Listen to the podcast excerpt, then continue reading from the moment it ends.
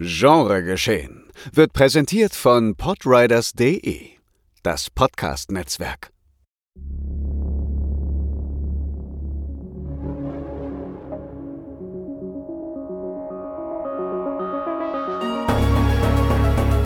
Genregeschehen.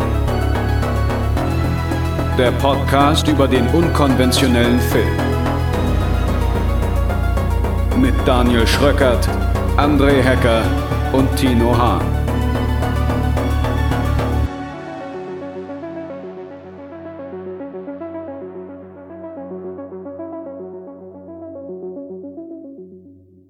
Hola, ¿qué tal? Und damit herzlich willkommen zu einer weiteren Korrespondenzausgabe von Genregeschehen. Wir haben unseren Mann mit Glatze, Tino Hahn. Hola. Guck, ist mir gerade noch spontan eingefallen. Gott sei Dank ist mir eingefallen, was Hallo auf Spanisch heißt. ja, wir haben Tino äh, vor Ort in Sitges in Spanien und er hat eine Menge, Menge Filme gesehen.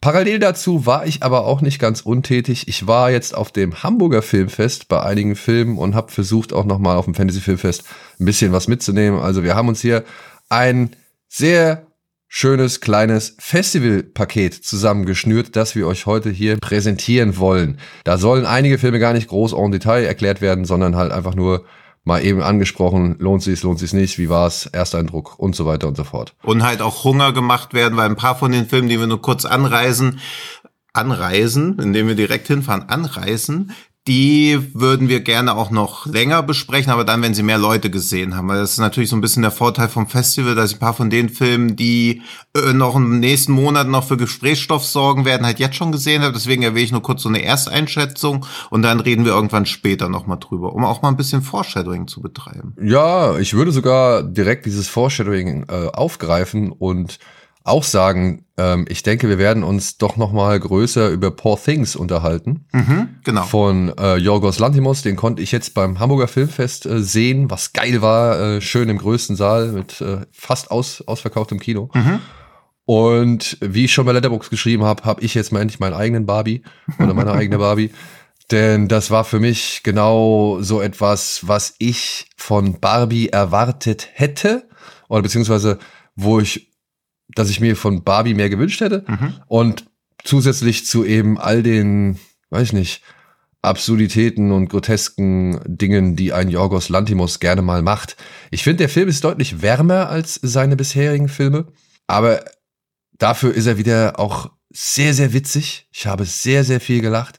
Schauspielerisch ist er geil und erinnert inszenatorisch tatsächlich ein bisschen mehr an Terry Gilliam Mhm. als seine bisherigen Filme, die alle etwas eher kälter waren. Mhm. So.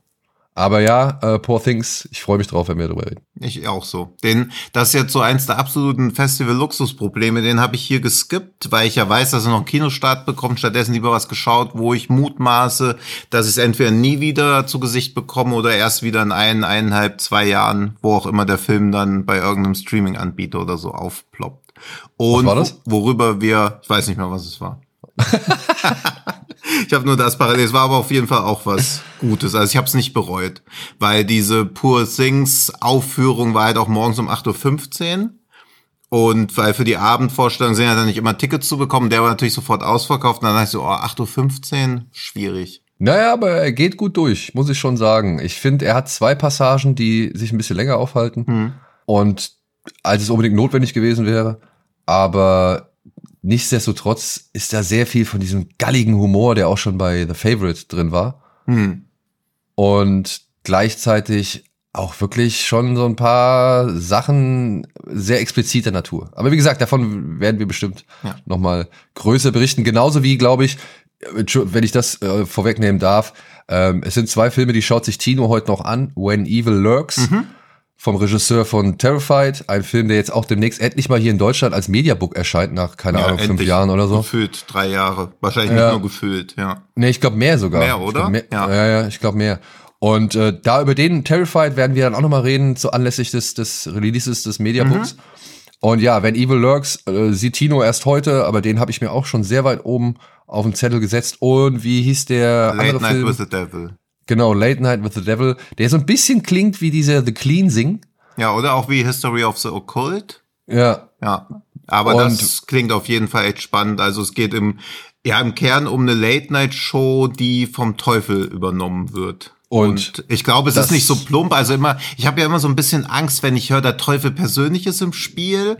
Aber bei History of the Cult hat es ja auch super hingehauen. Und ja, bei, also, um mal kurz so ein bisschen so anzureisen, bei The Evil Lurks äh, treffen halt auch zwei Männer einen Mann, der mit dem Pure Evil schwanger ist. Und wollen das halt auch irgendwie verhindern, dass der den Teufel auf die Welt bringt. Oder The Evil. Und auch das wird, glaube ich, nicht so plump, dass dann irgend so eine gehörnte Gestalt irgendwie rumläuft. Also ich bin da guter Dinge, dass das ganz geil wird, weil gefühlt tritt jetzt der Teufel wieder häufiger in Erscheinung. Also dass es nicht mal um irgendwie irgendwelche Dämonen geht, wie so immer bei den Insidious-Filmen oder so, sondern diese Ex jetzt der neue Exorzismus-Film.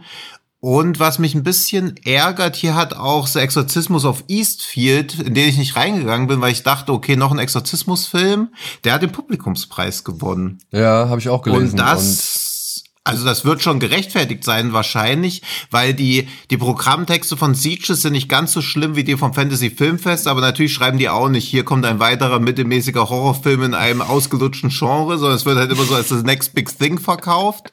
Und da stand da, dass der Exorzismusfilm mit einem äh, unerwarteten Kn äh, Kniff ist. Und wahrscheinlich war der unerwartete Kniff gut. Ja, ja, deswegen, das, das, ärgert mich ein bisschen, dass ich den nicht geschaut habe, aber man muss bei so einem Festival, ich habe halt versucht, alles zu vermeiden dieses Jahr, was halt so nach absoluter Durchschnittsware klang.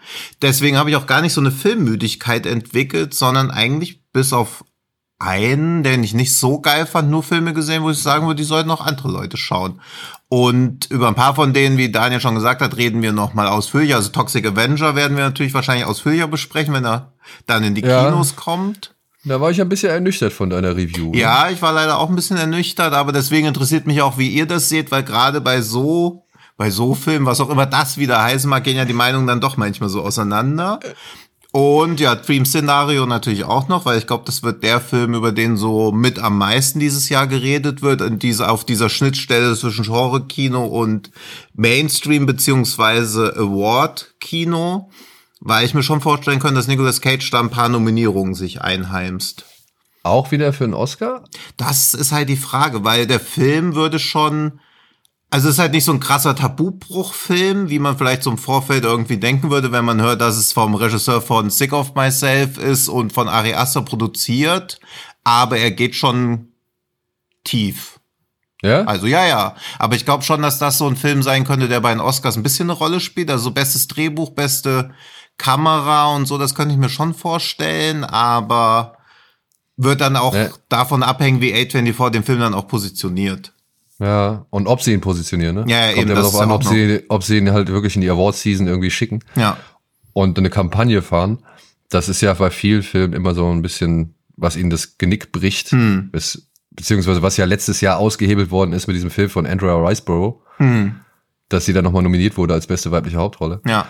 Ja, ich bin, ich bin gespannt. Also es klingt, also der, also nach dem Trailer habe ich sowieso Bock drauf gehabt, aber die Gefahr ist natürlich auch immer, wenn ein Film zu böse ist, dann hat er nee, nicht nee, die das, allerbesten. Also, also ist jetzt natürlich auch in keiner Weise Spoiler, aber er ist nie so böse, dass man so denkt, es geht nur um die Niedertracht hier, sondern er ist halt einfach so das, was man immer so als konsequent entwickelt, mhm. bezeichnet. Und also ich fand ihn immer noch geil. Ich war so ein bisschen so, wo ich so dachte, okay, wenn sie das noch ein bisschen mehr durchgezogen hätten oder was ich immer ein bisschen schade finde, wenn so ein Thema dann zu sehr auf so Persönlichkeit, äh, persönliche Sachen runtergebrochen wird.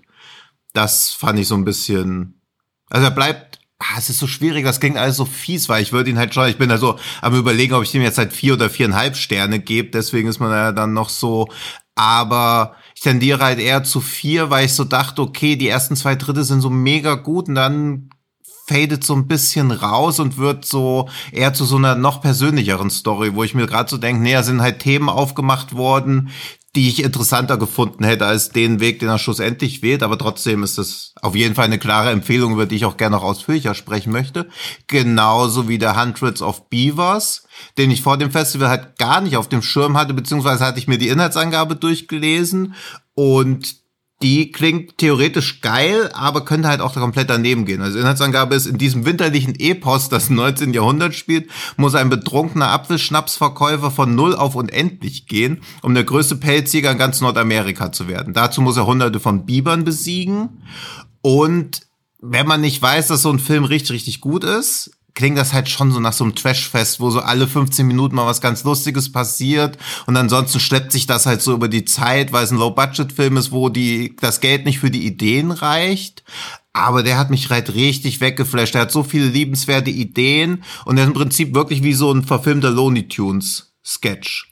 Also wenn man sich so Coyote und Roadrunner vorstellt, nur den Coyoten durch so ein Pelzjäger austauschen den Roadrunner durch hunderte von Bibern und es kommen auch ganz viele Hasen und so vor und, und, und Stinktiere und Frösche.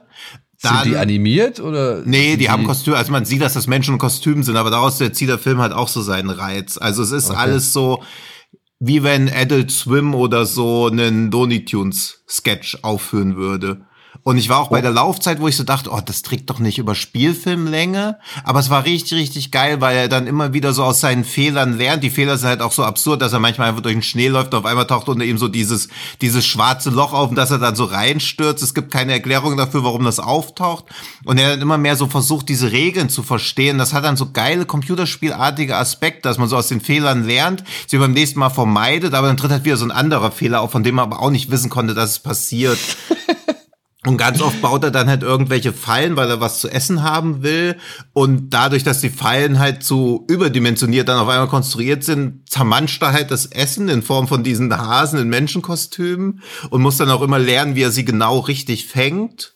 Und es wird dann halt immer größer und er muss dann halt diese hunderte von Bibern fangen. Und der Typ, der bei der ja, Eröffnungsrede da auf die Bühne gerannt kam, das ist einer vom Film? Das ist einer vom der Film, ja. Der Hauptdarsteller war auf der Bühne und der Regisseur. Und das war dann einer von den Bibern, die ihn halt da dann auf der Bühne attackiert haben. Und das war halt auch super funny. Also erstmal war der Regisseur sehr lustig, der halt immer nur so zwei Worte gesagt hat die dann von der Übersetzerin hat übersetzen lassen. Das ist jetzt vielleicht ein bisschen abstrakt zu, vorzustellen, aber es war super funny. Und dann hat er sie immer unterbrochen, wenn sie übersetzt hat nach zwei Worten. Er hat einen Satz fertig gesprochen und diese arme Übersetzerin war dann richtig so raus irgendwie, weil das ist ja einfach nur ihr Job, das zu übersetzen und nicht in irgendeine Comedy-Ankündigung reingezogen zu werden. Dann kam kam noch dieser Biber.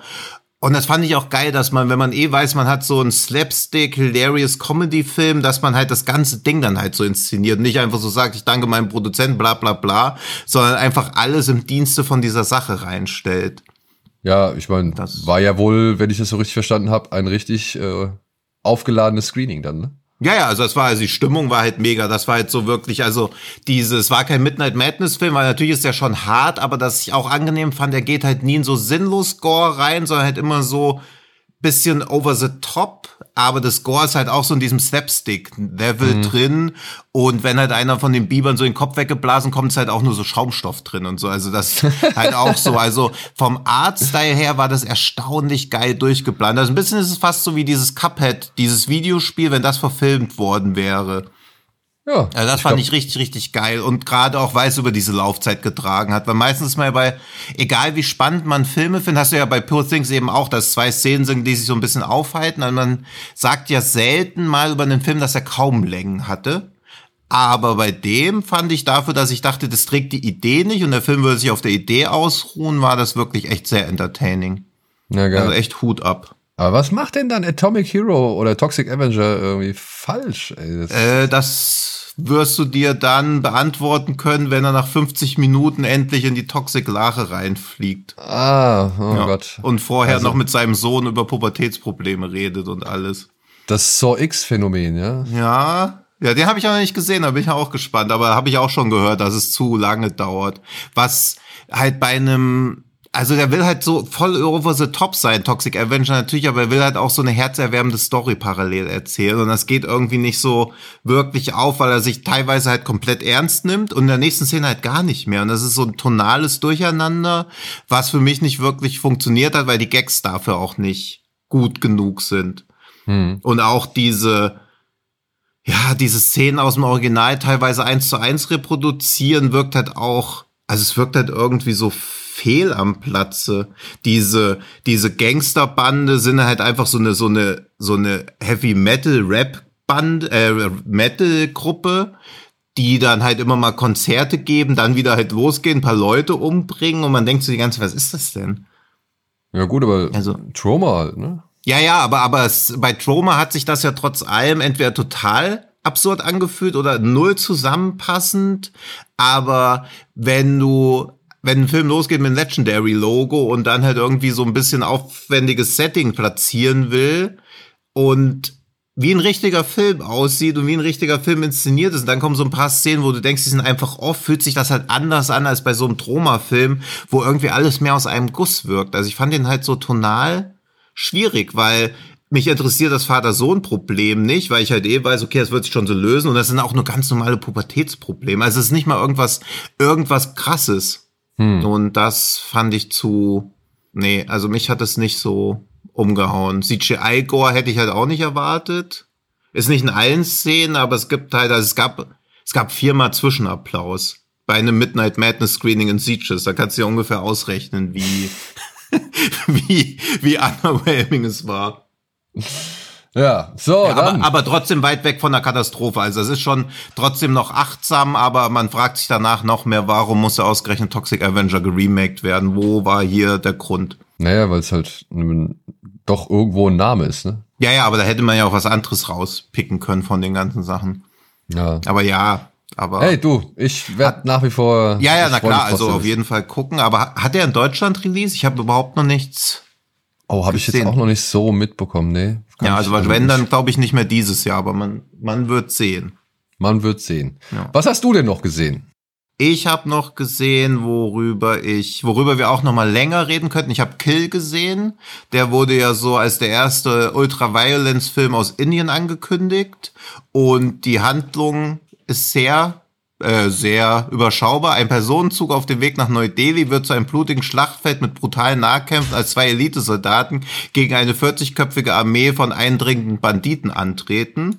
Und ja, that's the movie. Also The Raid im Zug. Ja. Und ha, ich hatte halt leider ein bisschen mehr erwartet, was mich auch ein bisschen ärgert, weil wir den ja auch in unserer Masala-Kraut-Reihe zeigen wollten, vielleicht auch noch zeigen werden, weil er ist immer noch gut genug.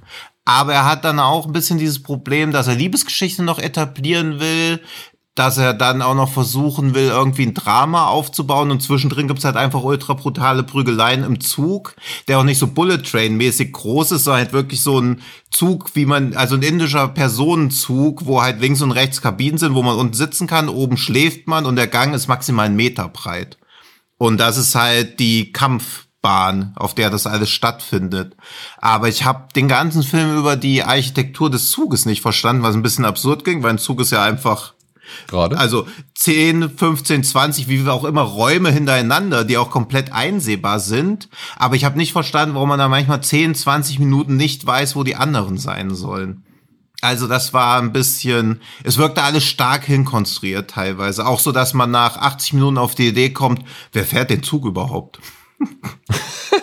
also das war, das war ein bisschen so, also wenn es zu kämpfen kam, war das ganz geil. Die waren aber auch diese Ultra-Violence ist auch durchaus vorhanden, aber auch so eine. Ich hatte direkt davor halt so Raid 4K gesehen, nochmal in der Version, wie sie Garrett Evans halt auch haben wollte, mit Color Grading und allem. Und da ist ja selbst der kleinste Goon. Man weiß schon, der hat keine Chance, aber es wirkt zumindest so. Also da werden die Gegner nicht einfach so gnadenlos weggewalzt, sondern sie werden halt mit aller zum äh, allen zur Verfügung stehenden Mitteln ausgeschaltet. Und bei Kill gibt's halt eine Szene, wo jemand zehnmal mit dem Kopf auf so einen Toiletten äh, Deckel draufgehauen wird und die Person hat halt von Anfang an keine Chancen. Das finde ich immer ein bisschen schwierig, wenn ein übermächtiger Protagonist da ist, der dann halt so wehrlose Gegner halt einfach unnötig brutal tötet. Das finde ich irgendwie nicht so geil. Also ist mir sowas wie The Raid wesentlich lieber, wo man weiß, okay, jeder kann hier jeden irgendwie theoretisch töten, deshalb schnell den Gegner möglichst effektiv ausschalten. Aber das kam mir da teilweise schon so ein bisschen, auch wie bei Equalizer, so diese unnötige Gewalt gegen Leute, die einfach nur zur falschen Zeit am falschen Ort sind, weil das macht Kill auch immer recht deutlich, dass die meisten von den Gangstern gar nicht da sein wollen, nachdem sie realisiert haben, da sind so Elitesoldaten im Zug. Also sie wollen nicht gegen die antreten, aber der Zug fährt halt, sie kommen nicht raus und sie haben halt nur die Chance, boah, gehe ich jetzt hier im Zug drauf oder werde ich am nächsten Bahnhof verhaftet? Und das dann noch so ultra brutal zu machen, wenn Leute gegen ihren Willen oder verzweifelt irgendwie antreten müssen, das hat mich teilweise beunhagt. Deswegen. Es muss ein, sag ich mal, Actionfilm aus Indien auch erstmal schaffen, mit einer solchen Handlung, dass du dir ein Herz für die Nebencharaktere nimmst, beziehungsweise ein Herz für Kanonenfutter entwickelst. Ja, ja, weil das so, die, und die sehen halt auch alle, das, das ist so, nach dem Film fand ich stark, während des Films dachte ich auch so, ja, okay, also es wirkt jetzt nicht so, als ob zu wenig Kohle da gewesen wäre, aber die haben halt auch so, klingt so doof, aber normale Klamotten an. Also klar haben Leute im Film jetzt immer irgendwelche Kleidung an, aber die sehen halt wirklich so aus, als ob die auch einfach nur von A nach B reisen wollten und auf einmal sagt so der Gangsterboss ja hier, wir müssen jetzt kämpfen. Hm. Und das wirkte irgendwie sympathisch, aber dann hat die, habe ich mit diesem Vernichtungsfeldzug so ein bisschen meine Probleme gehabt.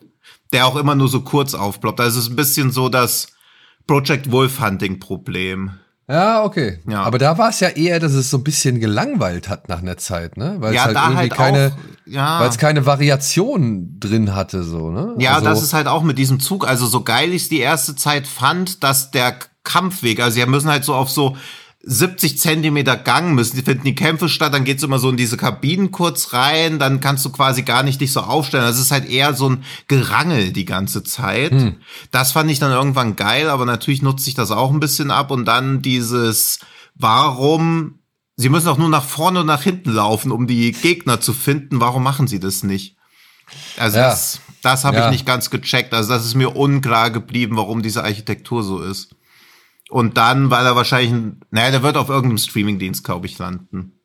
Und der ist schon ganz gut, aber ich habe mir leider, weil Toronto Madness war ja so, dass die Leute durchgedreht wären, dass sie geschrien hätten im Saal, dass so eine ausgelassene Stimmung gewesen wäre. Und in Sieges fing er halt um 3.05 Uhr an nachts. Das kann natürlich auch ein bisschen dazu beitragen. aber auch es da, ist schon ein bisschen früh, würde ich sagen. ja, ja, aber bei The Raid davor war halt auch bis zum Ende Stimmung, also. Und es ist dankbar natürlich, also für jeden Film ist es dankbar, nach The Raid 4K zu laufen, egal wie gut. Also, Ja, also kannst du mal was sagen, so wie, wie, inwiefern äußert sich das, das, das äh, die 4K-Abtastung? Also, ich meine, der Film hat ja einen sehr krassen Blaustich und wirkte ja immer so ein bisschen matschig, ne? ja, das ist jetzt alles komplett weg. Also ich finde schon, dass das so krasse Änderungen sind, dass man ihn auf jeden Fall nochmal anschauen sollte. Und Gareth Evans hat auf seinem Instagram-Account auch relativ viele Vergleichsbilder veröffentlicht. Man sieht schon, dass da echt krass was geändert wurde. Und im Vorgespräch vom Film hat er halt auch gesagt, dass der Film jetzt so aussieht, wie sein Kameramann das gern gehabt hätte. Und dass der Kameramann halt auch so, also ein Gänsefüßchen sauer auf ihn gewesen wäre, warum er den Film so verhunzt hätte. Und jetzt so nachbetrachten, wenn ich die neue Version gesehen habe, verstehe ich auch nicht, warum die andere so aussieht. Also, ob das technisch nicht anders ging, ob das damals so ein bisschen diese Empfindung war, ob er dachte, dieser Blaustich würde den Film noch ein bisschen krasser und auswegloser wirken lassen, oder ob es einfach eine im Nachhinein betrachtet schlechte stilistische Entscheidung war, den Film so aussehen zu lassen. Also, ich weiß nicht, ich finde ja nicht, dass er so unbedingt schlecht aussieht. Nee, ich auch find, nicht. Also, er war ja super, aber dass er jetzt nochmal anders und deutlich besser aussehen kann, ist ja mega eigentlich. Ja, eigentlich cool, ja. Ja. Ich bin gespannt drauf. Ich bin gespannt drauf.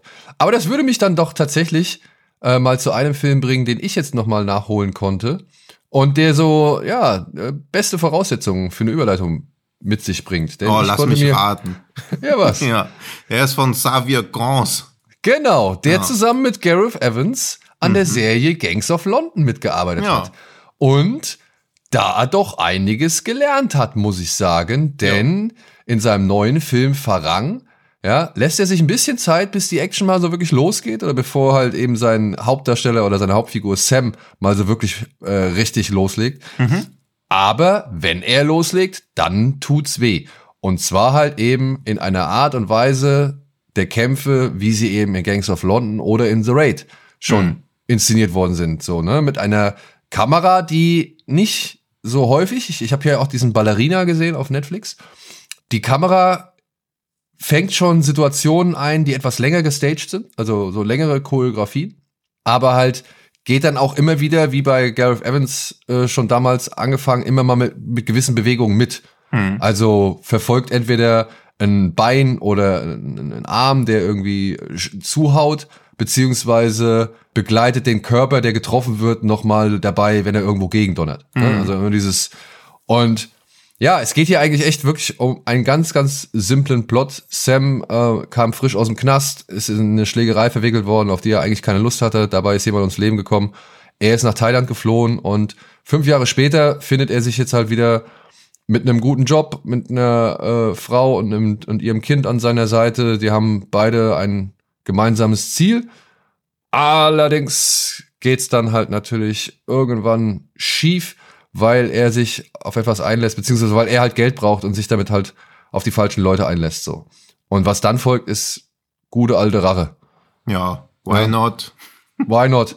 Und das Ganze auch, und das finde ich so schön, weil wie auch Ballerina, äh, der, der Film hält sich halt wirklich nicht allzu viel auf mit unnötigen Sachen oder wenn er halt, sag ich mal, die Figuren jetzt da in diesen ersten 45 Minuten äh, erklärt oder zeigt oder versucht halt aufzubauen, was da, um was es da geht, dann finde ich, ist das alles relativ unkitschig und ja, mit den nötigen Informationen und mit den nötigen Szenen so. Es gibt so eine coole Szene, da sitzt er mit seiner Frau zusammen in so einem, in so einer Behörde, weil sie halt versuchen, äh, was zu beantragen.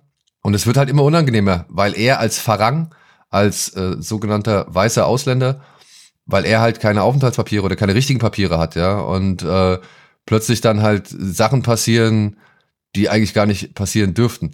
Und das fand ich schon irgendwie alles immer ganz gut und brauchbar eben für die Handlung. Mhm. Also das ist alles nicht zu viel, alles aber auch nicht zu wenig und emotional so meiner Ansicht nach auf der richtigen Höhe, weil auch dann das, was der Hauptdarsteller macht, ja, Nassim Lier heißt er, der äh, ist echt verzweifelt und dementsprechend greift er auch zu drastischen Maßnahmen. Und ich muss sagen, irgendwann wirklich geht's ordentlich zur Sache und es kommt zu der Szene, über die wir dann auch nochmal in unserem Hochhaus- oder Aufzugsspezial reden werden. Mhm. Denn dieser Aufzugkampf, von dem schon vielfach gesprochen worden ist, der ist schon geil. Der hat schon so ein irres Level wie die, äh, wie The Night Comes for Us und so. Mm, nice. Ja.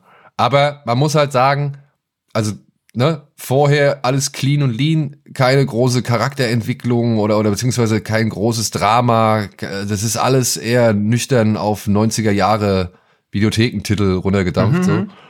Und das finde ich in Ordnung, weil, wie gesagt, es entlohnt mit einer Menge Action dann oder Fights gegen Ende, die dann aber auch relativ knackig und kurz auch gehalten werden und dabei aber trotzdem schon teilweise echt dieses blutige, übertrieben blutige von The Night Comes For Us haben. So. Mhm. Ah, nice. Ja, auf den habe ich auch Bock.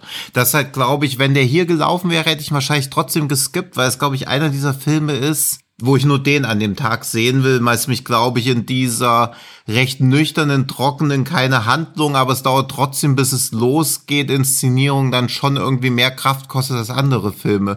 Weil mir das hier auch wieder aufgefallen ist, dass so diese vermeintlich schnell erzählten Filme immer unglaublich lange brauchen. Also auch Toxic Avenger ewig lang. Und diese Filme, die immer so als Slowburn gehandelt werden, dann so sofort in die Handlung einsteigen. Also ich habe diesen, um mal auch mal eine weniger lande Überleitung machen, aber ich habe diesen Chambre Rouge gesehen.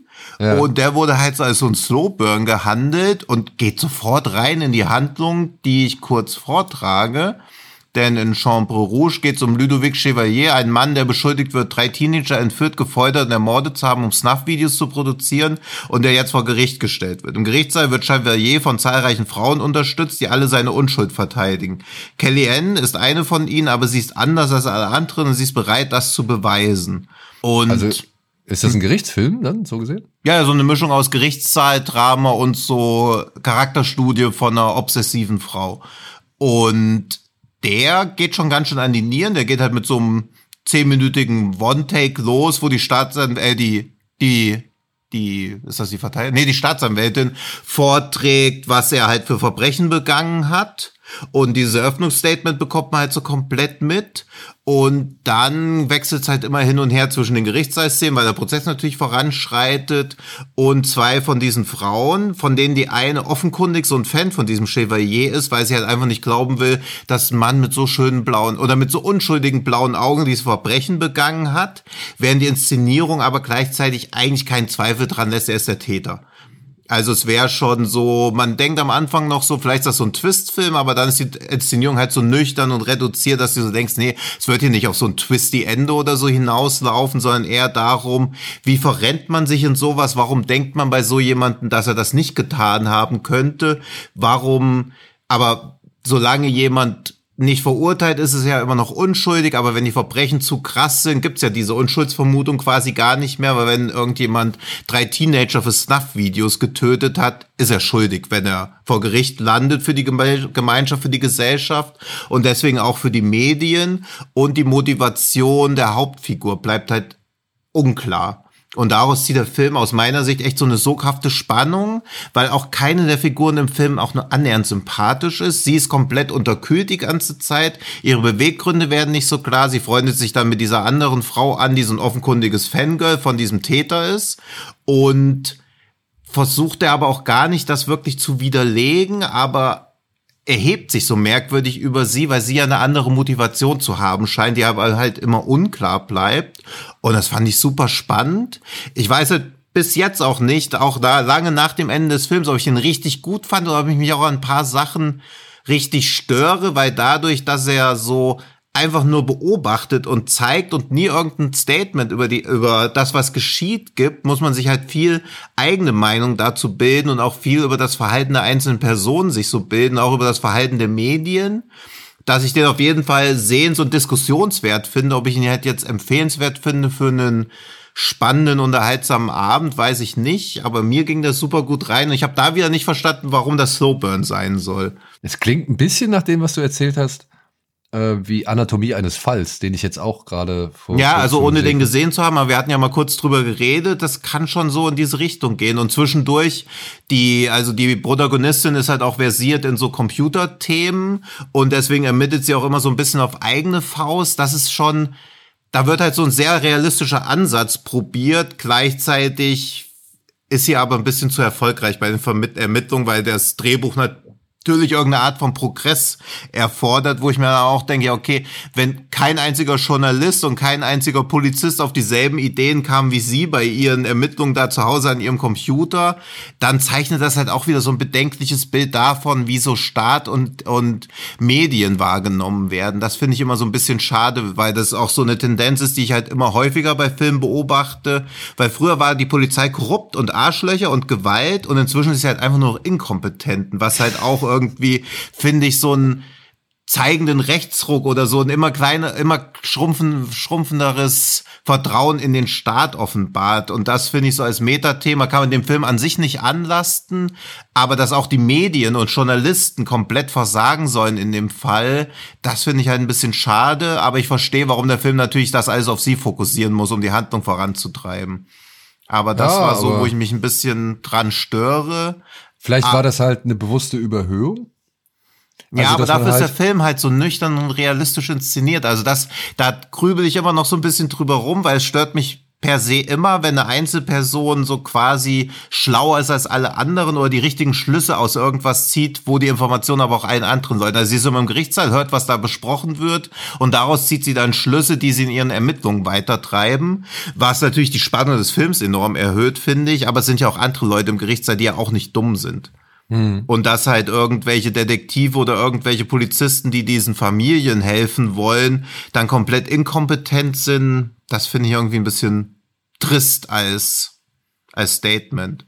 Hm. Aber auch legitim, aber es ist halt eine Meinung, die ich nicht teile.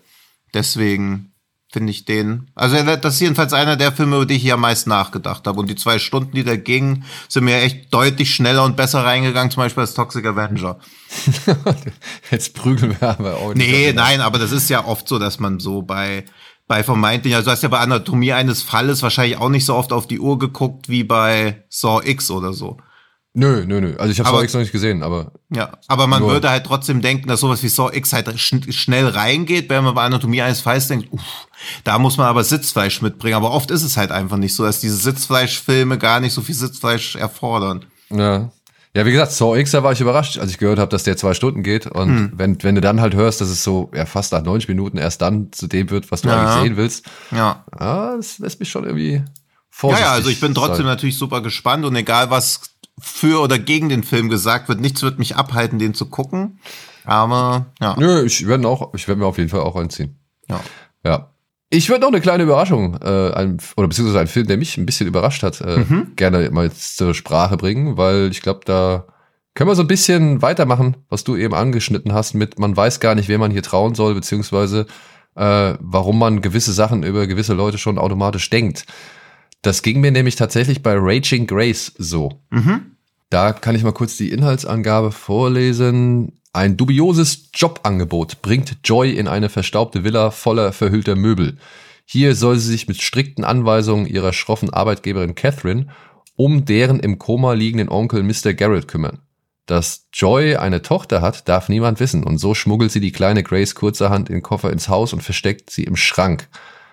Doch das aufgeweckte Mädchen findet immer neue Wege, die vielen Stockwerke zu durchstöbern, Joy zu erschrecken oder sich ihren Spaß mit dem gruseligen Onkel zu machen. Ah, kann ich das Ja, lässt halt irgendwie alles weg, was den Film so besonders macht. Ja, genau. Mal, weil sie Also hat ich ja einen Grund, warum sie die Tochter im Koffer ins Haus schmuggelt. Es wirkt halt jetzt wieder so, als ob das schon das Gruselelement wäre, aber eigentlich sehr eher sozialer Grusel, beziehungsweise Genau. politischer Grusel. Also wir müssen einmal, einmal kurz, ich, der, die Inhaltsangabe geht noch weiter, aber ich glaube, das lese ich jetzt nicht mehr vor, weil Mhm. das würde zu viel von dem Film vorwegzunehmen, was ich gar nicht vorwegnehmen möchte. Also Joy ist eine äh, Philippiner, sagt man das richtig? Mhm. ja. Ist eine Philippiner und ähm, dementsprechend, äh, naja, Schwierigkeiten hat sie halt eben dort in diesem Land, in dem sie sich befindet, Fuß Mhm. zu fassen. Und es struggelt auch wirklich mit ihrem Aufenthalt und vor allem, sie ist sehr arm. Sie spart all ihr Geld, was sie verdient, eben um darauf, also darauf, um ja, äh, sich irgendwas anderes aufzubauen. Ja, sie will halt auf dem Graumarkt eine Aufenthaltsgenehmigung für sich und ihre Tochter kaufen. Also deswegen, das finde ich als, also aus Storytelling-Ansatz Ansatz finde ich das spannend, weil sie sich gar nicht erlauben kann, da wählerisch zu sein, weil du siehst halt dieses Szenario und du weißt, du sitzt in einem Horrorfilm und siehst diesen Onkel und du denkst nur so, lauf, lauf. Also wie kannst du, also wie kannst du ernsthafter arbeiten wollen, aber sie hat ja gar keine Wahl. Also diese keine Wahl. Option, diese Illusion of Choice existiert halt gar nicht. Sie muss das machen, egal welche Warnsignale sie auch einfach wahrnehmen würde. Ja, und trotzdem entwickelt sich der Plot meiner Ansicht nach echt immer wieder in Richtungen, die ich nicht so vorher gesehen habe. Ja. Und ich war wirklich immer wieder überrascht, weil er, er schafft es mit gewissen Szenen immer, also so einen gewissen Zweifel zu, zu erzeugen. Und trotzdem fragt man sich, ist das wirklich genau das, was ich jetzt gesehen habe? Oder denke ich nur anhand der Bilder, dass es das ist, obwohl es vielleicht auch was ganz anderes sein könnte? Und das fand ich bei dem Film immer wieder schön überraschend. Und halt auch die Tatsache, dass, und ich meine, man muss fairerweise dazu sagen, Joy kriegt in diesem Haus einen Raum, in dem sie übernachten darf. Ja, also das ist etwas, was sie halt normalerweise bei diesen ganzen anderen Putzjobs, die, äh, Putzjobs, die sie machen muss, nicht bekommt. Und, und darf jetzt halt da in dieser Villa übernachten. Und das nutzt sie natürlich halt, um ihre Tochter halt auch da wirklich irgendwie. Ja, weil auch, das finde ich auch spannend, wie wieder ihre Auftragsgeberin, diese Catherine, gezeichnet wird, weil die ist so von oben herab, da ist so ein latenter Rassismus drin, gleichzeitig ermöglicht aber dieser latente Rassismus, dass sie so un aufmerksam ist. Also ihr ist eigentlich Joy relativ scheißegal, außer Ja. sie hat ja direkt mit ihr zu tun. Aber was sie da in ihrem Zimmer macht, ist ihr so egal, weil sie ja nie außerhalb der Arbeitszeit oder außerhalb der Arbeit irgendwie privat Kontakt mit ihr pflegen würde, was Joy wieder zum Vorteil nehmen kann. Also auch da, wie geschickt da irgendwie mit diesen Rassismus-Ansätzen oder so gespielt wird, die ihr quasi erlauben, die zu ihrem Vorteil zu nutzen, obwohl natürlich der ganze Rassismus der große Nachteil ist, und indem sie den ganzen Film überleidet.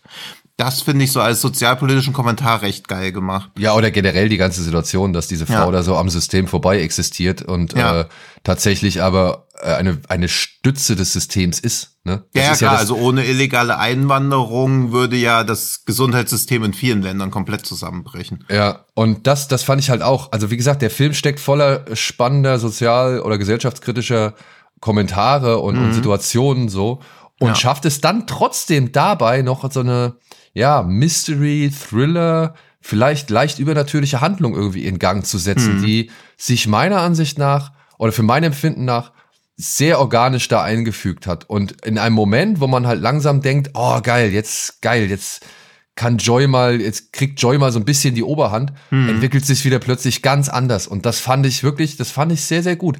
Man muss vielleicht hinzusagen, ja, es ist ein bisschen konstruiert, also es muss so, es wird so ein bisschen, also es fällt ein wenig auf, wie gewisse Dinge sich hier ähm, zusammenfügen oder wie gewisse Dinge Zusammenhänge bekommen.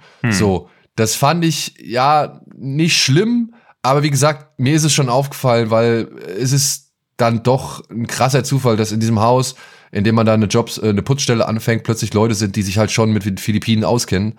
So, Hm, ja, ja. ja, das, ähm, äh, nur um so viel zu sagen, das ist halt schon dann, das, das kann manchmal, glaube ich, dann auch bei, oder bei manchen Leuten ein bisschen wahrscheinlich- aufstoßen. wahrscheinlich trotzdem noch die eleganteste Methode, so Besonderheiten oder kulturelle Themen zu vermitteln, ohne dass sie das dann irgendjemandem erzählen muss. Also so kann es eher so aus so einem Gespräch entstehen, aber es war schon so, wo man so denkt, ja, okay, puh, das Aber- ist jetzt so Storytelling-Device-mäßig schon ein bisschen plump, aber es war nicht so schlimm. Nee, und aber das nehme ich, das nehme ich mit, weil ich am Ja. Ende des Filmes dann da sitze und mir denke, ah, okay, ne, jetzt hast du hier die ganze Zeit eine Figur verdammt, die eigentlich gar nichts, äh, die vielleicht, ja, also ich werde am Ende so richtig dazu gebracht, mit der Figur eigentlich irgendwie zu sympathisieren, die mit der ich vorher gar nicht sympa- sympathisieren wollte.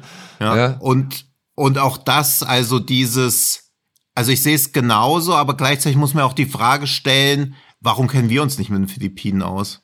Also ich meine, da wohnen 110 Millionen Menschen, das ist größer als Deutschland. Mit was für einer Selbstverständlichkeit wir auch immer erwarten, dass jemand aus Australien zum Beispiel weiß, wie die Hauptstadt von Österreich heißt. Was ist Österreich? Irgend so ein kleines Land. Was interessiert doch, was interessiert das jemanden aus, aus Singapur, aus Indonesien, aus Malaysia oder so oder aus Pakistan? Alles riesengroße Länder, während wir halt jetzt strugglen würden, diese Hauptstädte zu benennen, aber wir gleichzeitig erwarten, natürlich müssen die wissen, dass Berlin die Hauptstadt von Deutschland ist. Während als Pakistan ist dreimal so groß, was die Hauptstadt. Also man weiß es, aber man weiß es nicht zwangsläufig. Aber das ist halt auch, also ich finde schön, wie der Film einen auch mit den eigenen Ja, ja. die, also auch mit diesen eigenen, ja, Vorurteile. ja, was nennt man das? Vor- Vorurteilen oder auch diesen eigenen, ja, Leerstellen einfach in der eigenen Bildung oder diesem Nichtwissen um viele ostasiatische, asiatische Themen. Deswegen fand ich auch spannend, wie die erste Hälfte des Films so diesen, na, diesen systemischen Schrecken von so diesen traditionell weißen Machtstrukturen zeigt, die ja auch immer vorgeben, Außenseitern zu helfen, beziehungsweise Menschen, die in unser Land kommen. Und sie wird ja leider als Außenseiterin dargestellt, was auch wieder im Rahmen eines Horrorfilms Sinn ergibt. Und sie aber diese Strukturen helfen ja nicht, die behalten die Leute ja weiterhin im Griff. Also Ja. die Leine ist noch da, sie wird vielleicht nur ein bisschen lockerer gelassen. Und deswegen fand ich es sehr schön zu sehen, wie das Drehbuch es trotzdem schafft, dass sie nie so ein passives Opfer der Umstände wird. Ja, ja, ja, ja, ja. Also sie muss quasi da natürlich irgendwie gegen ankämpfen, aber sie wird nie zum Opfer gemacht. Das fand ich super stark. Und beziehungsweise ist auch überraschend, wie, sag ich mal, im Finale dann, welche Figuren im Finale eigentlich auch dann erst eine, äh, eher eine Rolle spielen als, Ja. äh, als sie vielleicht unbedingt so, ja. Ja. Also, ey, war für mich eine echte Überraschung, der Film. Ähm, hätte ich nicht mit gerechnet und äh, war auf jeden Fall die Zeit wert. Der geht irgendwie 100 Minuten oder so. Das war alles schön gefüllt, äh, gab einem zu denken, hat hier und da ein paar schöne, auch lustige, sag ich mal, Situationen hervorgebracht. Ne? Also diese Suspense-Momente, wenn es darum geht, dass die Tochter da irgendwo rumkriecht und, und fleucht und man sie nicht entdecken darf. So, das waren schon Ja. ein paar geile Sachen dabei. Ja, also der schafft es aus Dingen, aus denen man, glaube ich, normalerweise nicht Spannung ziehen würde oder könnte, schafft er es Spannung zu ziehen. So, und das Ja. äh, hat mir gut gefallen. Also Ja, ich hätte ich mochte nicht das gedacht. auch, wie so die Kamera am Anfang schleicht die ja so durch das Haus, bis sie Ja. dann halt auf dem Hinterkopf von ihr zum Ruhen kommt, die einfach zeichnet. Und da denkt man doch so, okay, relativ traditioneller Horrorfilm, aber irgendwann realisiert man auch, nee, niemand. Also der Geist oder was auch immer die übernatürliche Bedrohung dem Film sein mag, wenn der sie erwischt, ist eigentlich gar nicht so schlimm, wie wenn ein Mensch sie erwischen würde. Was halt so Stärke und Schwäche des Films gleichzeitig ist, wie auch bei Black Phone irgendwie, wo ich ja auch dachte, okay, jetzt ist der Junge bei dem Killer im Keller, Gott sei Dank muss er nicht mehr in die Schule, wo er gemobbt wird. Also wo, wo die, die realen Schrecken können halt nie von den super, über, übernatürlichen Schrecken übertrumpft werden. Ja. Das ist halt so ein bisschen auch die Lektion, die ich mitnehme. Ähnlich auch wie bei Nocibo, den ich ähnlich gelagert finde. Ja. Ja, aber den würde ich als kleine Empfehlung Ja. schon mal mit auf den Weg geben. Absolut. Soll ich auch noch mal eine Empfehlung? Ja, Hab hau mal eine raus. Hab keine mehr. Ich weiß nicht, hast du, hast du, hast du denn den, den äh, Birth Rebirth auch gesehen? Ja. Der, der wurde ja als äh, Überraschungsfilm. Ja, den hatte ich, leider vorher schon gesehen. Deswegen hatte ich halt Tickets für den und bin ich noch mal hingegangen, weil der auch also so schön ich dieses Überraschungsfilmkonzept finde, aber den zusammen mit dem 4K-Remake von Wickerman nachts um 1 Uhr anfangen lassen, pff, auch bold move wieder.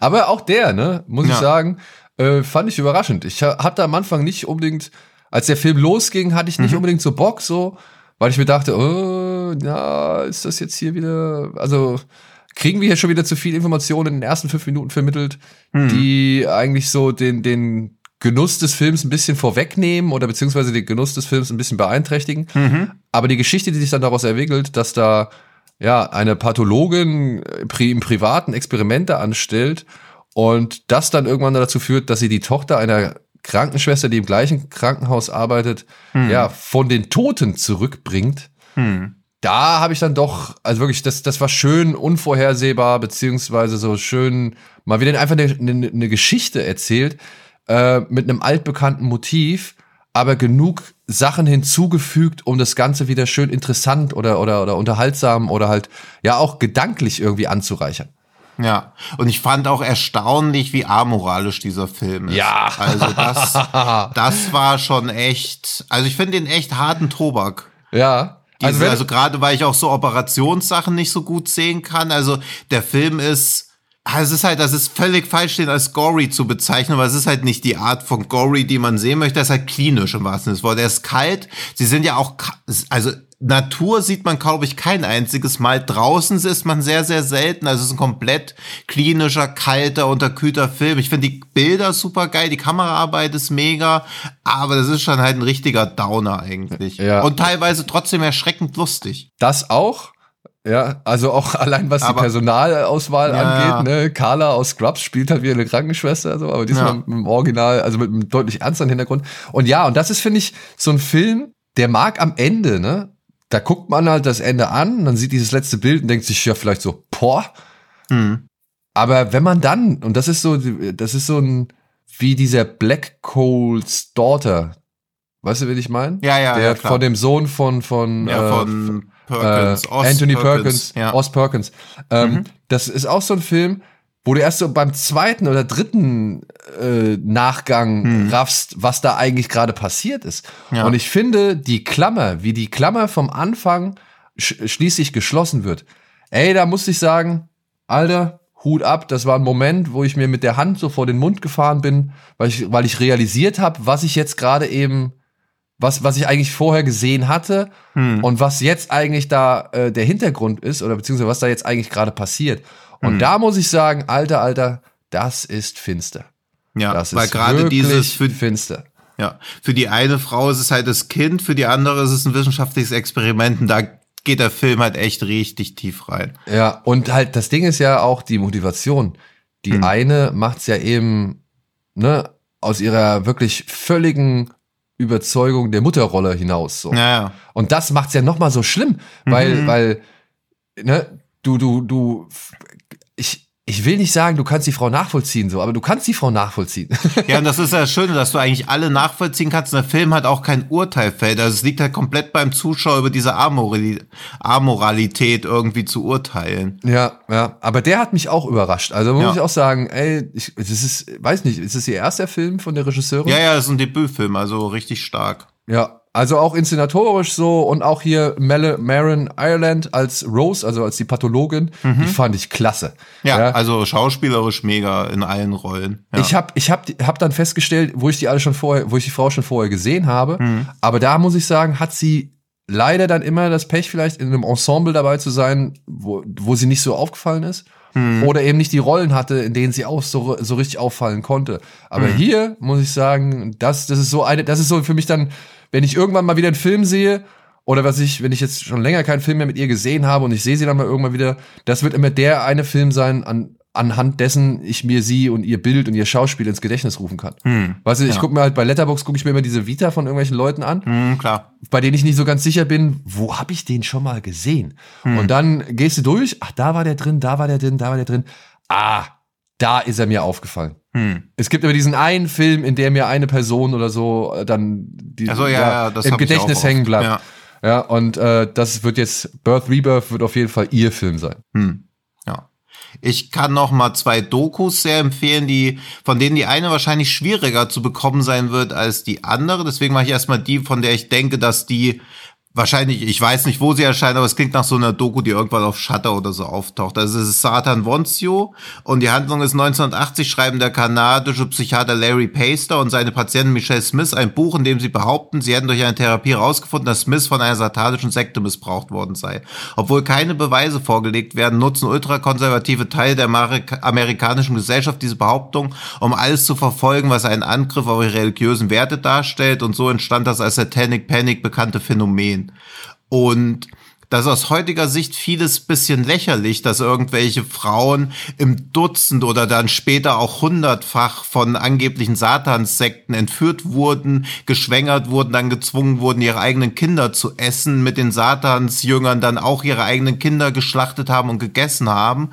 Und das hat halt sich wirklich wie so eine ja, wie so eine Massenhysterie durch ganz Amerika gezogen. Da waren dann Leute in Talkshows von diesen ganzen, wo man immer diese Ausschnitte kennt, wo alle immer so hysterisch durcheinander schreien, haben da erzählt, dass sie entführt wurden, jahrelang gefoltert, missbraucht, mussten immer wieder Kinder gebären, die dann halt zermahlen wurden zu Blutstaub, wo denen die Zähne gezogen wurden, wo dann halt Asche draus gemacht wurde.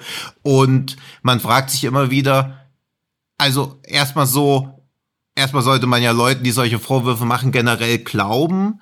Aber wenn Leute sagen, sie wurden jahrelang gefoltert, wo sind die Narben, wo sind die Spuren, wo sind irgendwelche Leute, die auch aus diesen Sekten stammen, die auch noch diese Aussagen treffen?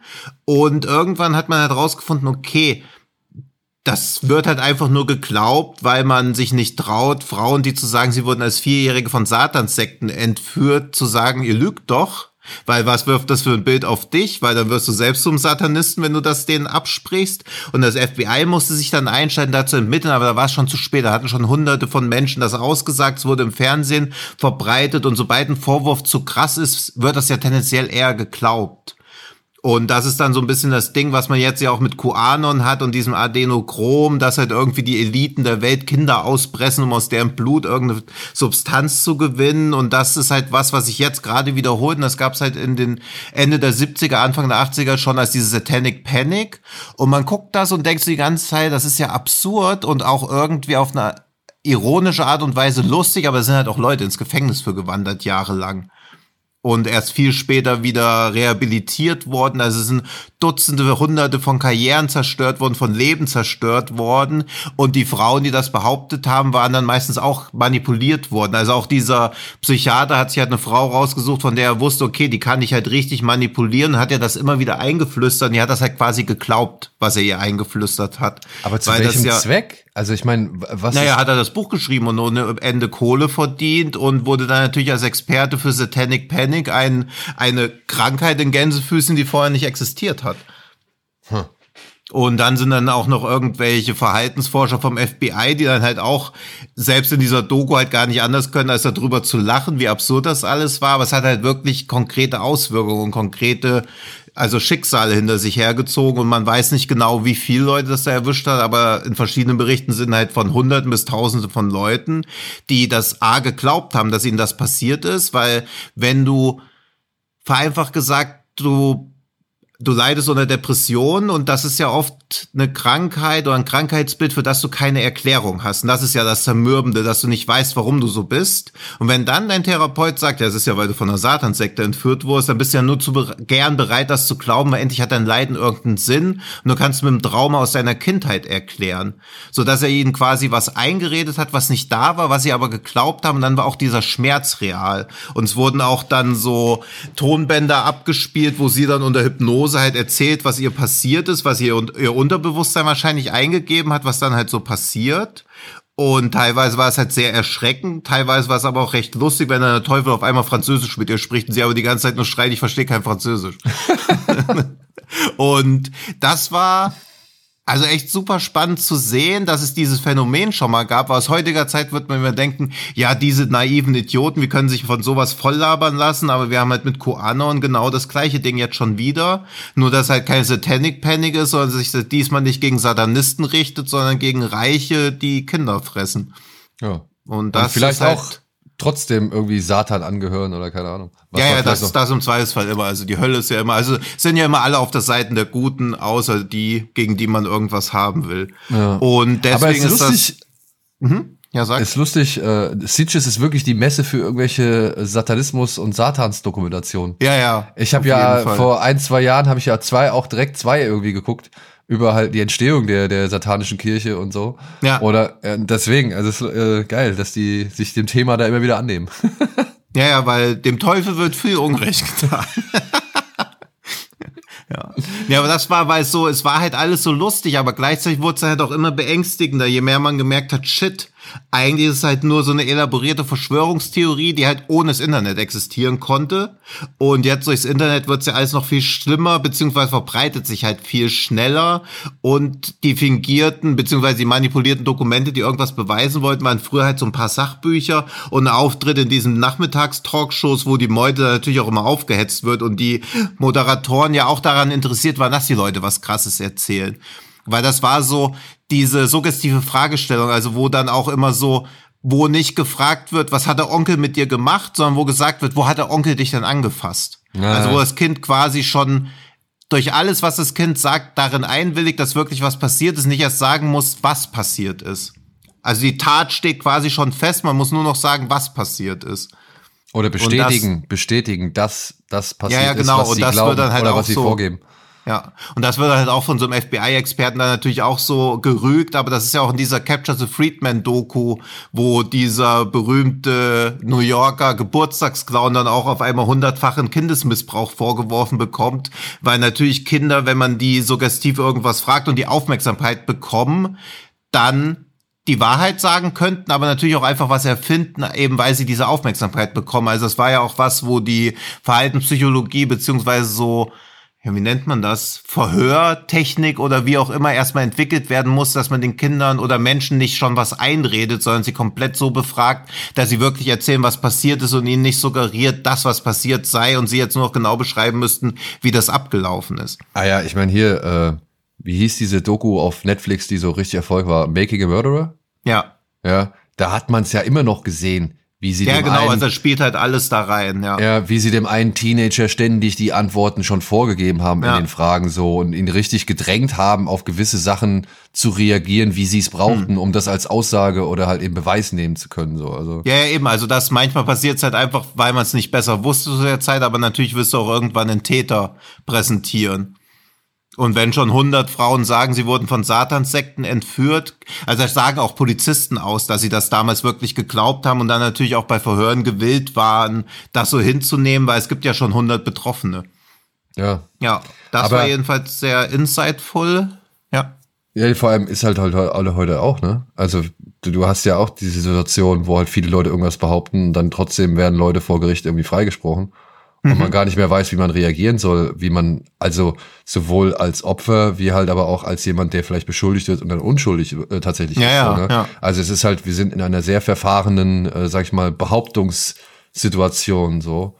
Ja, eben, deswegen war das halt, also nicht beruhigend, sondern eher schon beunruhigend zu sehen, dass das halt schon mal gab und dass sowas in Wellen immer wieder kommt, aber die, die Zahl der Kanäle und die, ja, ich muss es schon fast Bereitschaft von Menschen nennen, irgendwelche schlimmen Geschichten zu glauben, weil es ja niemand was Schlimmes ausdenken würde. Also dieser Trugschluss, dass Leute sich nichts ausdenken, um Aufmerksamkeit zu bekommen, sondern dass es immer passiert sein muss und auch niemand manipuliert wird, sondern wenn jemand was Schlimmes erzählt, muss es so sein. Das ist ja ein ganz schlimmes Phänomen. Also als Emotionen angefangen haben, Fakten zu ersetzen. Ja. Weil dass da Leute ins Gefängnis gegangen sind, weil sie einer Satanssekte angehören sollen, irgendjemand gefoltert haben und die Leute sagen, sie wurden halt geschnitten und ihnen wurden irgendwie dann literweise Blut abgezapft, aber keine einzige Narbe ist am Körper, dass selbst das kein Indiz dagegen ist, weil einfach der Vorwurf so schlimm ist, das war schon erschreckend zu sehen. Hm. Ja. Und die andere ist deutlich heiterer. Ich habe nicht noch Kims Video gesehen und da geht's um Kims Video, was eine, also was die größte Videothek der Welt war in New York, wo ungefähr 55.000 Filme waren und der Film, äh, die Doku spricht es auch einmal nur ganz kurz an, aber man sieht schon, die meisten sind halt einfach Bootlegs oder irgendwas. Also dem Besitzer, Mr. Kim, ging es eher darum, möglichst viele Filme vorrätig zu haben. Und es wird auch einmal gesagt, dass dass Film, das Wissen über Filme wichtiger ist als Ownership, also dass ihnen quasi egal war, wem die Rechte an den Filmen gehören. Sie wollten einfach, dass möglichst viele Leute diese Filme sehen können.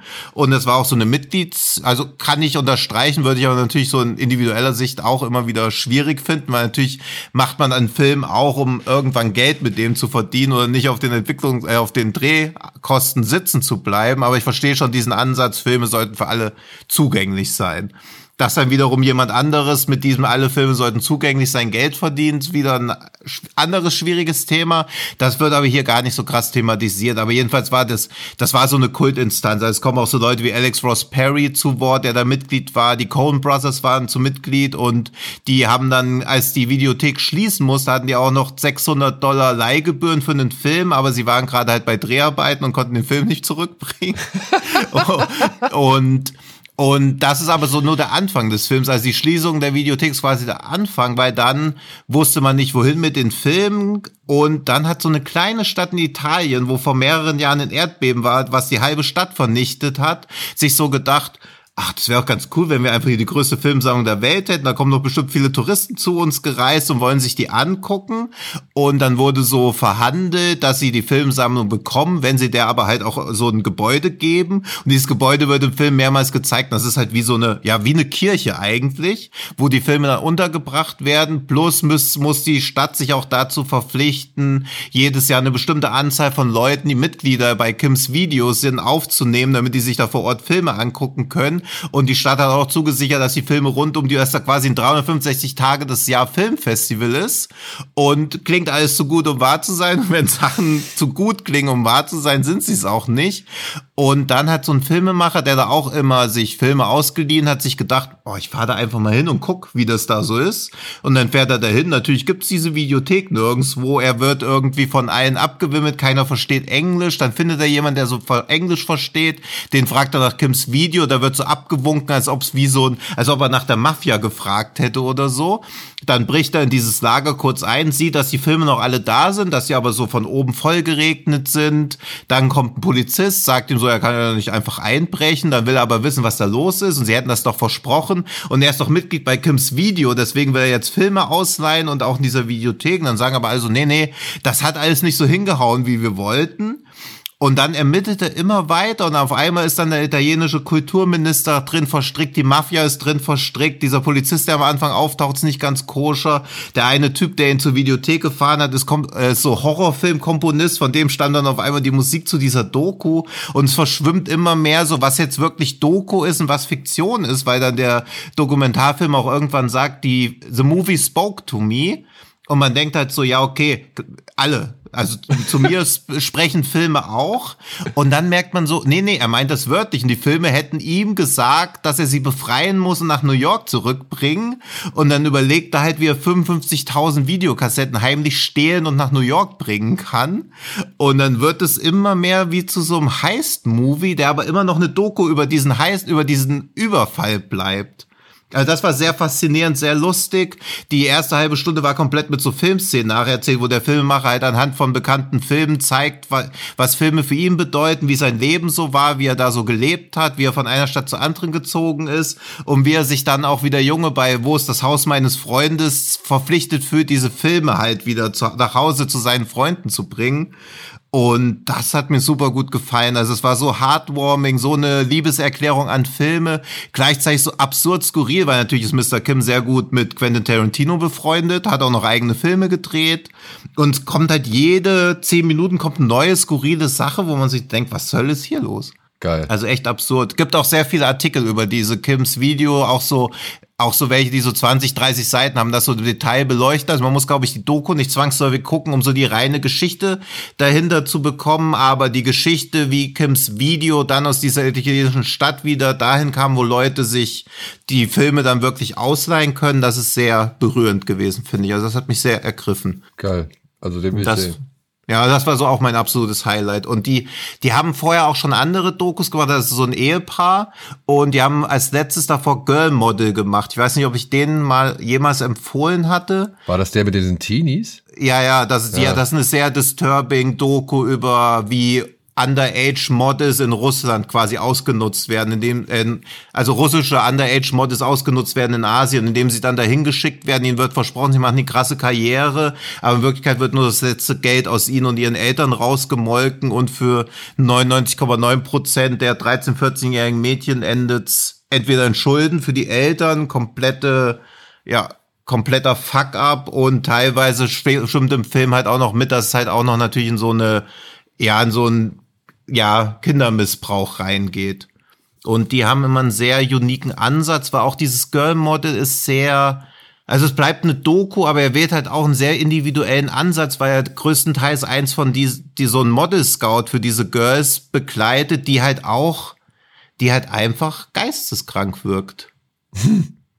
Und man kann es leider nicht anders sagen, aber die wirkt halt richtig disturbed, die dann auch immer so erzählt, dass, es, dass sie genauso hier reingerutscht ist und sie weiß, dass das nicht gemacht werden dürfte, aber es ist halt ihr Job und die ist dann immer so hin, so scheinrationalisiert, warum sie das alles tut. Manchmal auch so Selbstgespräche führt und in einer Szene, die halt wirklich disturbing ist, geht sie dann ins Bad und macht so eine Kiste auf und dann hat sie ganz viel zerschnittene Bilder und versucht dann aus diesen zerschnittenen Bildern Menschen zusammenzusetzen. Und die zeigen das einfach so undokumentiert, aber sie wirkt halt wie so eine Serienkillerin vom ganzen Verhalten. Und den fand ich auch extrem spannend zu sehen. Aber der war wirklich tough watch, während Kims Video so super uplifting ist und so heartwarming. Ja, und hat auch Preis als beste Doku jetzt gewonnen in Sieges. Ja, David Ehrlich gibt zweieinhalb, deswegen freue ja, ich ja, mich Ja, ja, David Ehrlich, ich habe das Ding mir durchgelesen, aber David Ehrlich gibt größtenteils zweieinhalb, weil er war ja als Jugendlicher auch viel in Videotheken. Ah. Und da ist das, da ist auch vieles einfach nicht neu für ihn, was da gezeigt wird. Und ich verstehe schon, warum man als Doku vielleicht eher so zweieinhalb gibt, weil es dann auch eher so eine emotionale, persönliche Geschichte dann immer mehr wird. Aber ich also ich habe noch nicht, weil ich will noch was zu schreiben, aber ich würde ihm fünf Sterne geben, weil der schon auf vielen Ebenen auch mit mir so resoniert hat. Hm, cool. Und ich diese das Ende einfach geil fand, wie sie diesen Überfall planen, der natürlich dann auch nicht wirklich ausgeführt werden kann oder vielleicht doch, man weiß es nicht. Aber das war echt stark, also es hat mir richtig gut gefallen. Deswegen war ich auch wieder so dieses Jahr David Ehrlich, okay, du hast wieder das und das erwartet. Also es ist auch wieder super geschrieben, was er da zu sagen hat, aber er wirkt oft wie so ein Opfer seiner eigenen Erwartungshaltung an irgendwas. Hm. Und ich meine, ja. und es wird halt einmal Godard zitiert im Film und daraus macht dann David Ehrlich, dass die Doku ja gar nicht so geil inszeniert ist wie ein Godard-Film. da wird auch noch ein Strick draus gezählt. Und das oh. ist da halt so, wo ich mir so denke, ach naja, ey. Also nur weil sie einmal Godard äh, zitiert haben, bedeutet es nicht, dass sie wie Godard sein wollen. Naja. Du, ja. ey, alles, was du jetzt erzählt hast, äh, klang für mich sehr, sehr spannend. Ja. Ich hab Bock drauf. Ich hoffe, die kommt über kurz oder lang. Ich denk mal schon, ja. Kommt die zu uns. So. Ja, dann kann ich noch kurz, ich habe sie Ankel gesehen.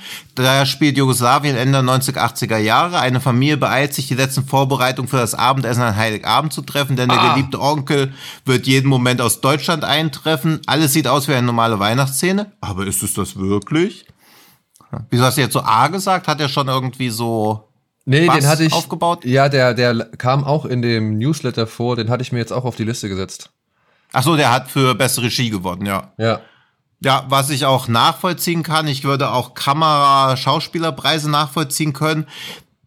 Und das ist einer dieser Filme, wo man genau merkt, der ist eine große Metapher für etwas. Und man weiß auch, er spielt in Jugoslawien, aber man weiß auch, dass es sinnvoll gewesen wäre, sich vorher was über diesen Jugoslawien-Konflikt und wie die einzelnen Staaten dann sich abgespalten haben, vorher zu lesen. Hm.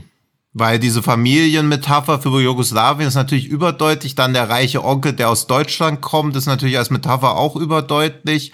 Aber wie alles genau zusammenhängt und warum der Film nach einer ungefähr der Hälfte die Wendung nimmt, die er nimmt, wäre, glaube ich, bereichernder gewesen, wenn man besser über die politischen Zusammenhänge Bescheid gewusst hätte. Das kann man dem Film nicht anlassen. Das ist auch wieder ein eigenes Versäumnis. Aber so war es halt. Also es war die Vergleiche ziehen immer ein bisschen kurz, aber so ein bisschen so Haneke Lantimos-artig. Es war alles disturbing, aber es hat sich vieles da auch nicht ganz erschlossen, für mich zumindest. Hm. Und dadurch wirkt ein paar Sachen auch ein bisschen beliebig, weil dieser Weihnachtstag wird halt immer wieder durchexerziert. Und man denkt halt die ganze Zeit, ja, okay, ich verstehe schon, warum das wieder und wieder gemacht wird, weil man wahrscheinlich immer andere Ergebnisse erwartet, aber es wird nie ganz klar, was für ein Ergebnis erwartet wird. Aber er hat schon zwei, drei Szenen, die mir länger im Gedächtnis bleiben werden, ob ihre Unangenehmheit. Okay. Ja, ich ja. habe mir sowas, ich, ich, ich hatte ich hatte das gelesen und so und alles nach man, nachdem, also ich habe mir ein paar Sachen durchgelesen, ein paar Bilder angeguckt und für mich hatte das eher so ein bisschen so Todd Solonge-Vibe. Ja, das auch. Also das alles, was ein bisschen auch nur eine Kleinigkeit, was aber ein bisschen doof war. Man weiß nicht genau, wann das spielt. Und anscheinend spielt es halt, also wie in der Inhaltsangabe, die hatte ich halt vorher nicht gelesen, spielt es Ende der 80er Jahre. Aber nach 15 Minuten im Film klingelt halt ein iPhone. Okay. Ja, Aber und ich dachte halt so, und ich dachte halt so, okay, das spielt so jetzt irgendwie und dass das quasi schon so die Generation danach ist. Nicht, dass das relativ nah nach dem Krieg spielt, sondern dass das halt wirklich so, da schon ganz viel verjährt ist und dass halt klar wird, es hat sich, obwohl so viel Zeit schon vergangen ist, hat sich gar nichts geändert. Aber wenn der Film dann spielt, sollen die Wunden halt noch frisch bleiben. Und diese Info hat mir halt gefehlt, bis ich irgendwann im Film eine Zeitung gesehen habe. Oder irgendwo konnte man eher eine Jahreszahl raussehen, aber dann war halt schon viel zu viel Zeit runter und ich dachte, okay, das ist schon Ewigkeiten her, was da passiert ist. Oder es ist halt und so ein Film wie bei, also oder es ist so wie bei It Follows, wo ja auch, sag ich mal, nie ganz klar ist, in welcher Zeit wir uns befinden, wenn die da mit ihrer, mit ihrem E-Reader da plötzlich sitzen. Ja, ja, diese komische Muschel, wo ja. man so denkt, vielleicht gab es dieses Gerät auch nie und ist nur für den Film gemacht worden. Ja, aber das bei It Follows ist halt auch eher zeitlos, aber wenn es halt sich mit dem Jugoslawienkrieg beschäftigt, ist, glaube ich, schon wichtig, ob so fünf Jahre danach spielt oder halt die, ob sie alle eine Generation danach sind. Weil ich dachte halt, alle, die man da sieht, werden zum Zeitpunkt des Krieges noch nicht auf der Welt gewesen, aber sie waren halt Kinder dann zu der Zeit und sind nicht erst irgendwie 15 Jahre später auf die Welt gekommen. Also sie haben quasi den Krieg noch selbst miterlebt und nicht nur kennen ihn nicht nur aus Erzählungen. Und da spielt halt aus meiner Sicht in dem Film eine wichtige Rolle, wo man seine Infos herbezogen hat und was man alles miterlebt hat. Ja. ja. Deswegen, also das war faszinierend anzuschauen und ist auch natürlich völlig legitim, weil ja auch ein deutscher Film über deutsche Themen, also sowas wie das Leben der anderen muss ja auch nicht sieben Erklärungstafeln an Anfang packen, damit man es einordnen kann. Und bei dem Film würde es sich gar nicht ergeben, aber ich glaube halt schon, dass man, dass das ein ja, ein sehr inländisches Thema ist, was man aber auch als Europäer, glaube ich, besser auf dem Schirm haben sollte, als es bei mir der Fall war. Ja, oder man informiert sich halt jetzt dank deiner Informationen noch mal ein bisschen vorher über eben ja. die Situation oder wie gewisse Dinge zusammen, zustande gekommen sind. Ja, oder ich hätte mir auch vorher durchlesen sollen, worum es geht, aber das Vorschaubild sah halt so angenehm disturbing out. The Uncle klingt halt auch so, als ob es disturbing wird und ja. ja. Aber ich habe trotzdem also einen großen Genuss draus ziehen können. Mir ist halt nur das große Ganze unklar geblieben. Woraus ich wenig Genuss ziehen konnte, ist der neue Jessica Hausner Film, dieser Club Zero mit mir Wasikowska als Miss Novak, die eine Ernährungsberaterin an einer Eliteschule spiel, äh, sp äh, spielt, die eine sehr starke Bindung zu fünf ihrer Schüler aufbaut, die sich dann irgendwann selbst als Zero bezeichnen. Und es dauert nicht lange, bis die wahre Natur der Gruppe aufgedeckt wird und der Rest der Lehrkörper die Alarmglocken läuten lässt. Da ist auch, da ist auch endlich mal die Inhaltsangabe ebenso falsch wie bei Fantasy Filmfestfilmen.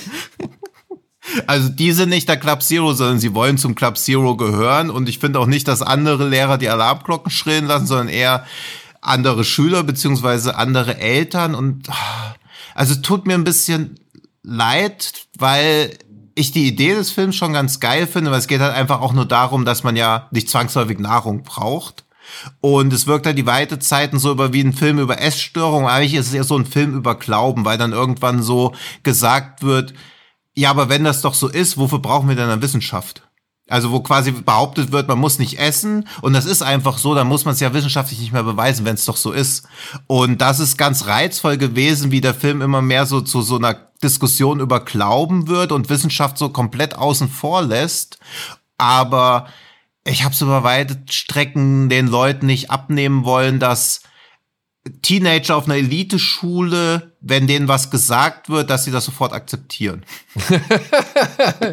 ja. Also, also es wurde nie was hinterfragt, es wurde nie rumgegängelt, es wurde nie rebelliert, es war alles so, als ob sie so dieses sofort einfach bereitwillig glauben.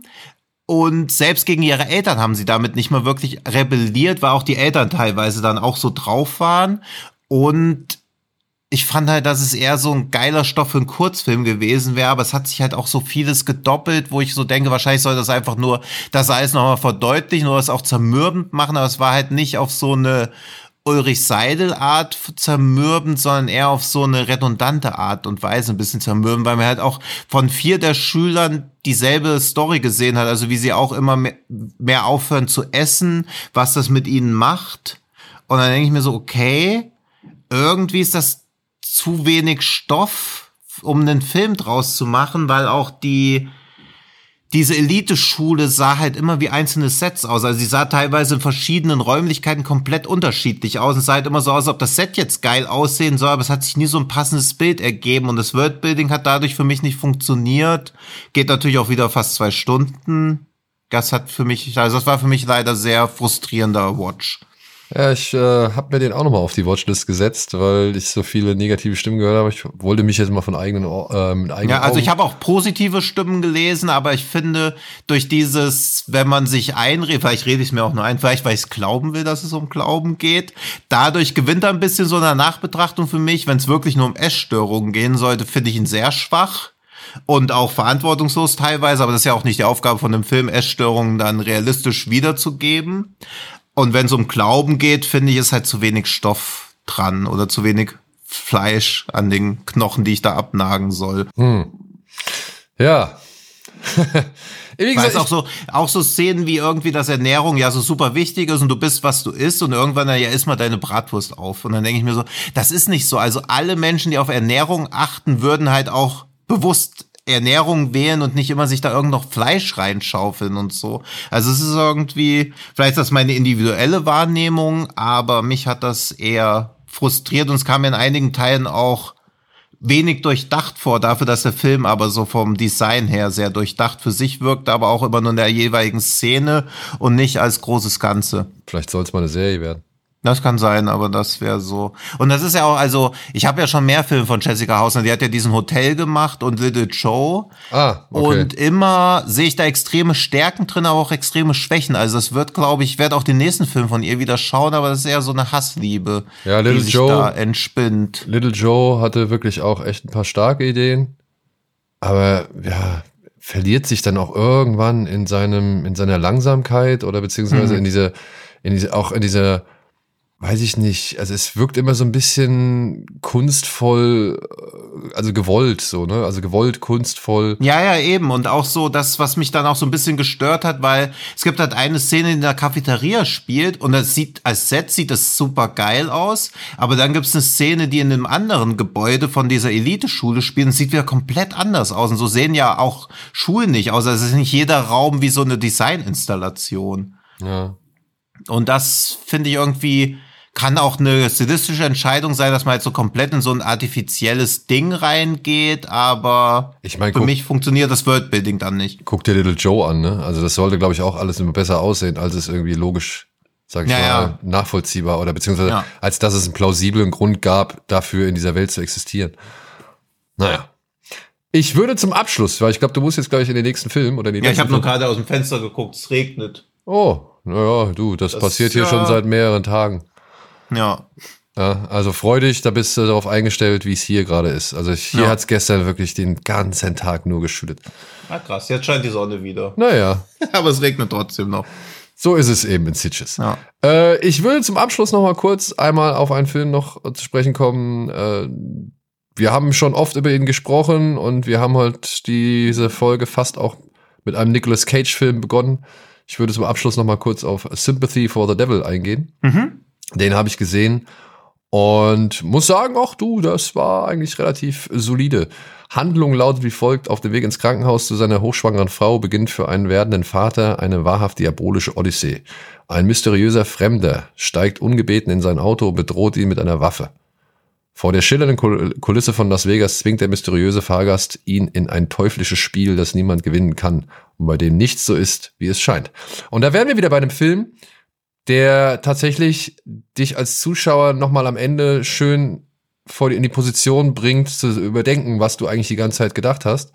Hm. Und äh, so ein bisschen die, die, sag ich mal, naja, so die eigenen, die eigenen, so, so, so, ja, so Gedankenklischees vielleicht, ne? Weißt du, so, Hm. bei dem ist das so und so, also muss das auch so und so sein. Oder Hm. der ist das und das, also kann man eigentlich nur das und das von ihm halten oder beziehungsweise muss man von dem und dem bei ihm ausgehen. So, weißt du? Mhm. So, und, Ja. und ich fand, der Film ist auch eher so ein bisschen entschleunigt, also der ist entschleunigt auf jeden Fall, der ist relativ langsam.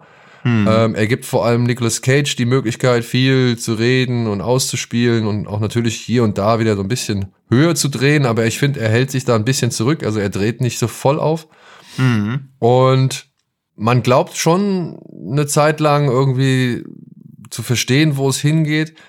Aber dann war ich auch überrascht von dem Finale, dass das halt so, der Film war auf einmal zack, der war vorbei und hat dann aber trotzdem wieder im, im Nachhall so Gedanken ausgelöst, wo ich gedacht habe, ah, okay, jetzt verstehe ich, beziehungsweise, ah, okay, ah, dann habe ich ja doch irgendwie das und das vielleicht nicht ganz richtig angenommen oder Mhm. habe mich wieder ertappt gefühlt in gewissen, in gewissen Denkprozessen so. Ja. Und das hat mir eigentlich ganz gut gefallen. Der war schön inszeniert, also schick inszeniert so. Mhm. Er bietet jetzt nicht allzu viel an. Es gibt auch keine großen Locations. Irgendjemand, ich weiß nicht, ich habe hier und da schon gehört, Collateral mit Cage. Ja, mag sein, aber ist auch nicht ganz richtig. Und trotzdem fand ich das angenehm eigen und so, so, so ein eigentlich schon fast eher Kammerspiel nur zwischen Ja. Joel Kinnaman und Nicolas Cage. Das, dafür fand ich das alles doch echt solide, in Ordnung, anständig so, ja. Also ist kein Film, den ich jetzt irgendwie, weiß ich nicht, auf meiner Lieblingsfilmliste platziere oder so, oder der, den ich jetzt, weiß ich nicht, der mein Leben irgendwie bereichert hat oder nachhaltig beeinflusst hat oder so. Aber ey, es waren für, auch gerade, es freut mich halt in Anbetracht von Nicolas Cage vor allem, dass der jetzt halt echt eine Menge Filme hat, die nicht mehr in diesem ganz billigen ähm, B-Film-Sumpf irgendwie sich befinden, sondern das sind alles solide Filme, die der inzwischen hat. Die haben moderates Budget, die haben eine äh, halbwegs solide Idee.